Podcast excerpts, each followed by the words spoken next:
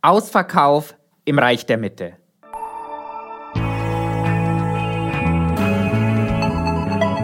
Hashtag Volatility, der Anlage-Podcast. Mit Thomas Altmann, Leiter des Portfolio-Managements bei QC Partners. Herzlich willkommen zu einer neuen Episode von Hashtag Volatility.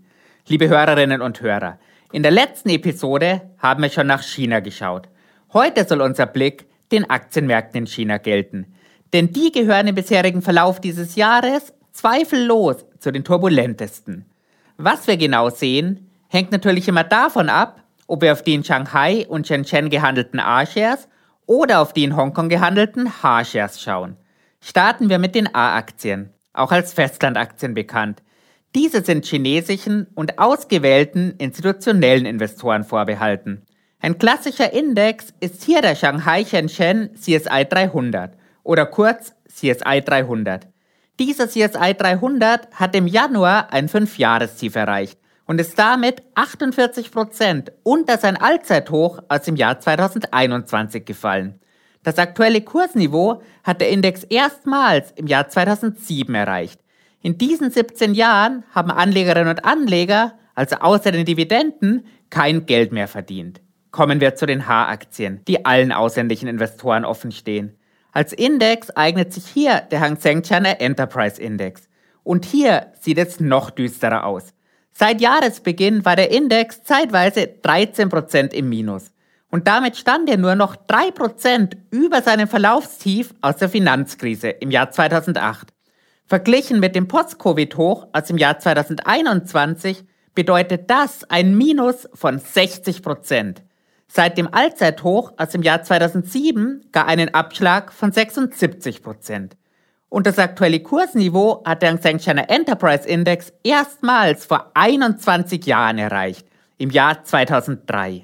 Wenn wir genauer auf den Ausverkauf im Januar schauen, dann stellen wir vor allem eines fest. Hinter dem Kursverlust stehen nicht nur direkte Verkäufe von Aktien, dahinter stehen auch massive Verkäufe von Futures. Wir wissen zwar nicht, ob diese Futures zur Absicherung bestehender Aktienpositionen verkauft wurden oder zur Spekulation auf weiterfallende Kurse, aber wir sehen, wie viele Future-Kontrakte hier gegeben wurden. Denn das Volumen aller ausstehenden Kontrakte, im Fachjargon als Open Interest bezeichnet, hat beim Future auf den CSI 300 den höchsten Wert in der 14-jährigen Historie des Futures erreicht. Beim Future auf den Hang Seng Index war es zumindest der dritthöchste Wert in 25 Jahren Historie.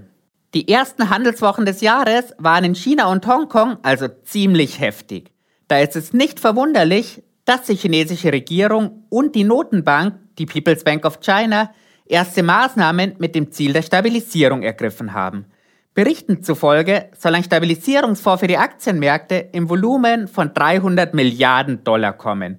Und mit diesem Geld sollen vor allem die in Hongkong gehandelten H-Aktien gekauft werden.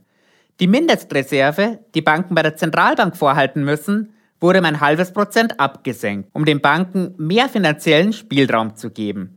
Dazu hat CITIC Securities, der größte chinesische Broker und zugleich ein staatlich kontrolliertes Unternehmen, das Verleihen von Aktien für viele Kunden gestoppt. Damit sollen Leerverkäufe von Einzelaktien deutlich eingeschränkt werden.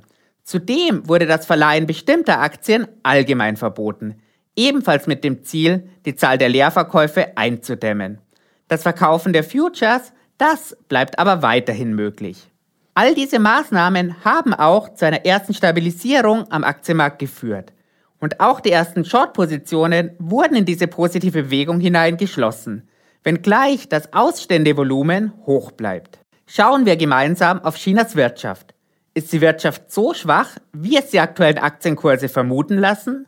Sehr verschreckt haben die Anleger auf die Veröffentlichung des Wirtschaftswachstums für das vierte Quartal und das Gesamtjahr 2023 reagiert. Dabei lag das Jahreswachstum mit plus 5,2 Prozent im Bereich der Erwartung. Allerdings wurde gleichzeitig der Wert für 2022 nach unten revidiert. Schauen wir auf die absoluten Zahlen, dann stellen wir fest, dass das nominale Wirtschaftswachstum im Jahr 2023 das achthöchste in der chinesischen Wirtschaftsgeschichte war. Das Jahr 2022 folgt unmittelbar dahinter auf Platz 9. Und hier sprechen wir über nominale Werte. Vor dem Hintergrund, dass die Preise im Reich der Mitte 2023 um 0,3% gefallen sind, sind diese Zahlen noch beeindruckender. Und damit sind wir beim nächsten wichtigen Thema, der Preisentwicklung. Denn die zuletzt negativen Inflationsraten haben für viel Kritik gesorgt und wurden häufig als Zeichen wirtschaftlicher Schwäche interpretiert. Aber ist Chinas zuletzt negative Inflation wirklich so problematisch? Wichtig ist hier zu verstehen, woher die fallenden Preise kommen. Die Lebensmittelpreise sind zuletzt im Jahresvergleich um 3,7 Prozent gefallen. Das wiederum liegt daran, dass die Preise für in China sehr begehrtes Schweinefleisch um 26 Prozent zurückgegangen sind. Hier müssen wir aber berücksichtigen, dass zunächst die Schweinepest und anschließend Covid in den Jahren 2019 bis 2022 zu immensen Preisanstiegen geführt haben. Und diese werden jetzt in Teilen wieder rückgängig gemacht. Schauen wir auf den Inflationsindex ohne Lebensmittel und Energie, dann sehen wir für das Gesamtjahr 2023 einen Preisanstieg um 0,6 Prozent. Im Bereich Freizeit und Reisen haben die Preise im Jahresvergleich sogar um knapp 7 Prozent angezogen. Von einer breiten oder gar einer schädlichen Deflation zu sprechen, wäre also grob falsch. Stattdessen geben die sinkenden Lebensmittelpreise den chinesischen Verbraucherinnen und Verbrauchern sogar mehr Spielraum für den sonstigen Konsum. Und das sehen wir auch, denn die chinesischen Einzelhandelsumsätze haben ein neues Rekordhoch erreicht. Industrieproduktion und Exporte stehen beide nicht weit unterhalb ihrer bisherigen Höchstwerte. Und vor allem stehen beide deutlich höher als in den Vor-Covid-Jahren. Die Gewinne der Industrieunternehmen für das vergangene Jahr können sich ebenfalls sehen lassen. Das waren die dritthöchsten in der chinesischen Wirtschaftsgeschichte. Die harten Fakten sind also gar nicht so schlecht. Natürlich gibt es, wenn wir über China sprechen, auch viele negative Punkte. Das sind die aktuelle Immobilienkrise, die hohen Schulden der Regionalregierungen, die hohe Jugendarbeitslosigkeit, die schrumpfende Bevölkerung und eine politische und regulatorische Unsicherheit. All diese Punkte sind schon länger bekannt und wurden über die vergangenen Jahre in die Kurse eingepreist. Schauen wir, was die heftigen Kursverluste mit den Bewertungen gemacht haben. Und hier sehen wir sofort, warum der Stabilisierungsfonds in Hongkong kaufen soll.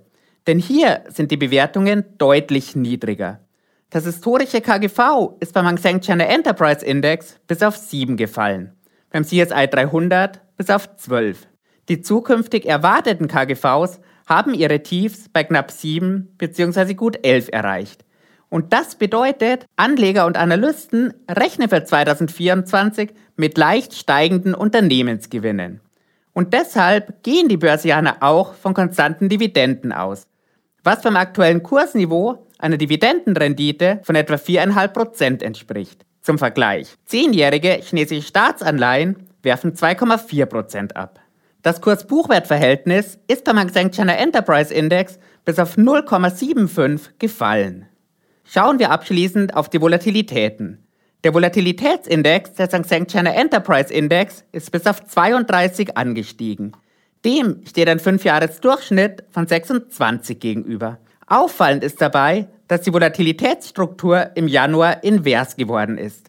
Das heißt, die implizite Volatilität für kurze Laufzeiten steht über der für längere Laufzeiten.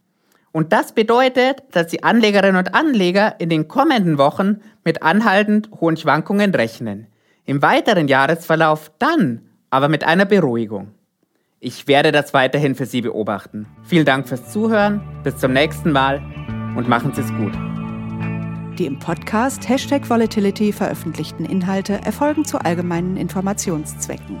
Es handelt sich nicht um eine Anlageberatung und keine Empfehlung zum Kauf oder Verkauf von Wertpapieren.